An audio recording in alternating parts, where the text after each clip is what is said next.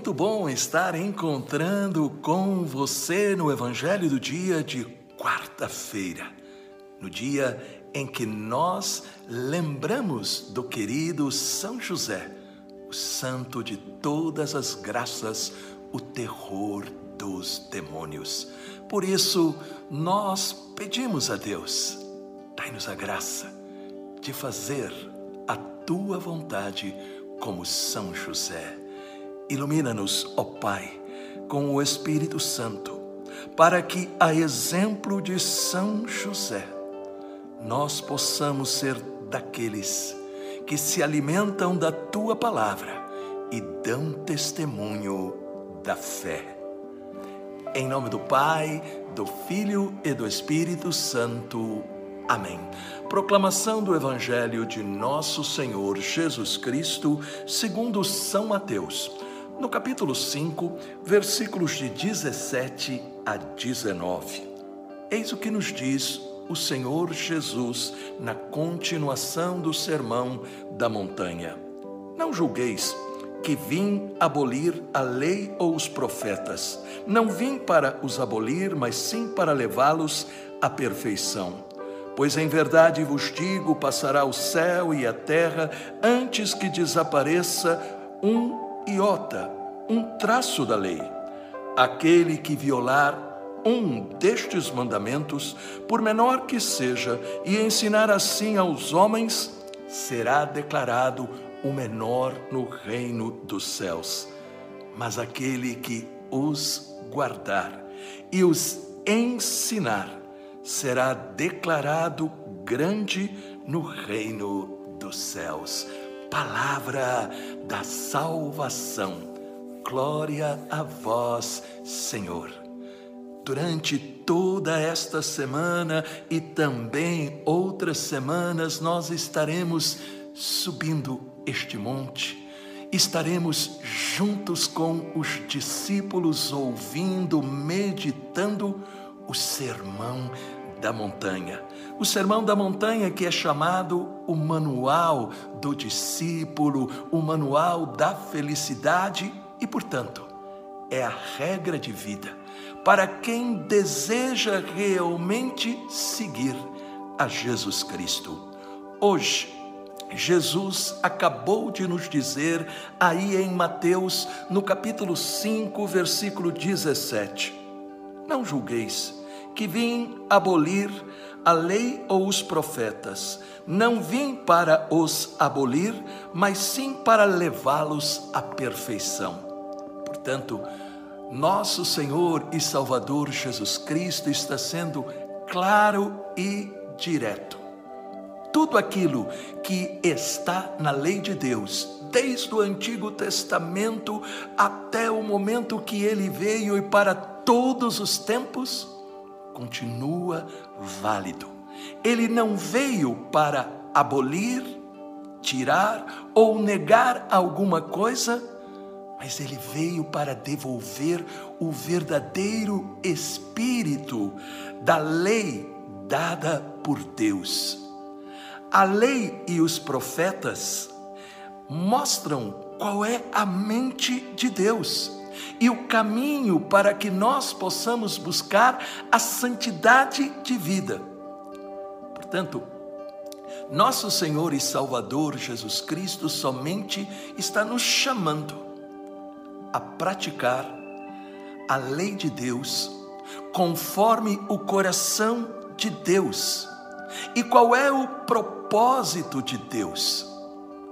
Que nós possamos aprender a amá-lo sobre todas as coisas e que nós possamos amar ao nosso próximo.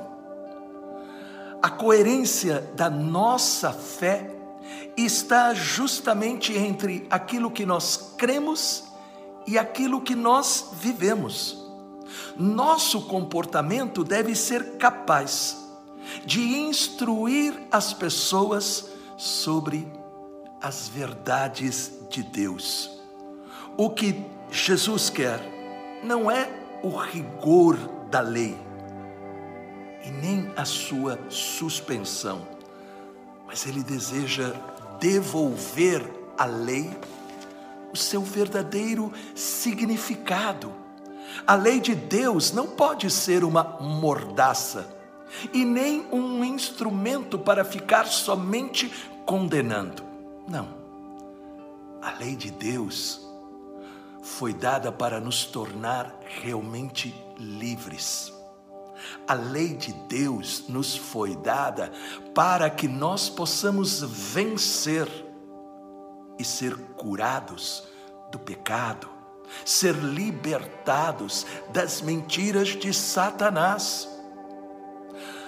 Olhando para a nossa vida e ouvindo as nossas palavras, as pessoas precisam enxergar Deus no centro do nosso coração. Sim, nós, pelas nossas palavras e atitudes, devemos fazer com que as pessoas possam ter este encontro vivo com Deus.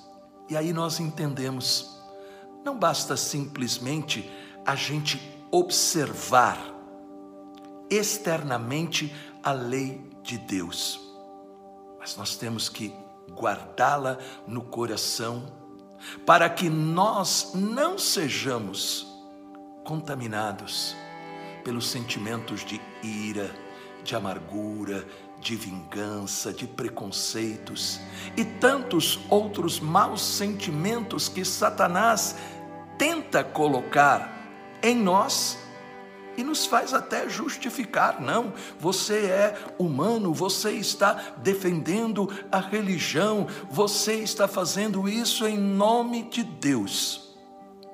A verdadeira prática da lei de Deus é interior e exterior, sempre manifestando o amor maravilhoso de Deus. A lei de Deus deve fazer com que você possa se encontrar, ser forte, sentir que você é abençoado, tornar você feliz e ao mesmo tempo ajudar para que outras pessoas possam ter esta mesma experiência. Por isso, Jesus disse: aquele que guardar e ensinar será tido como grande no reino de Deus. Peçamos esta graça, peçamos que em nós, peçamos que na nossa família, nos nossos relacionamentos, nós nunca nos envergonhemos da nossa fé, mas nós possamos refleti-la, para que as pessoas perguntem: por que você tem esperança? Por que você é diferente? E aí, nesta hora, nós diremos: por causa da lei de Deus que eu vivo. Pai maravilhoso, derrama o teu Espírito Santo para que esta palavra seja palavra de vida para nós, em nome do Pai, do Filho e do Espírito Santo. Amém. O que é que esta palavra falou ao seu coração? Deixe um comentário e compartilhe.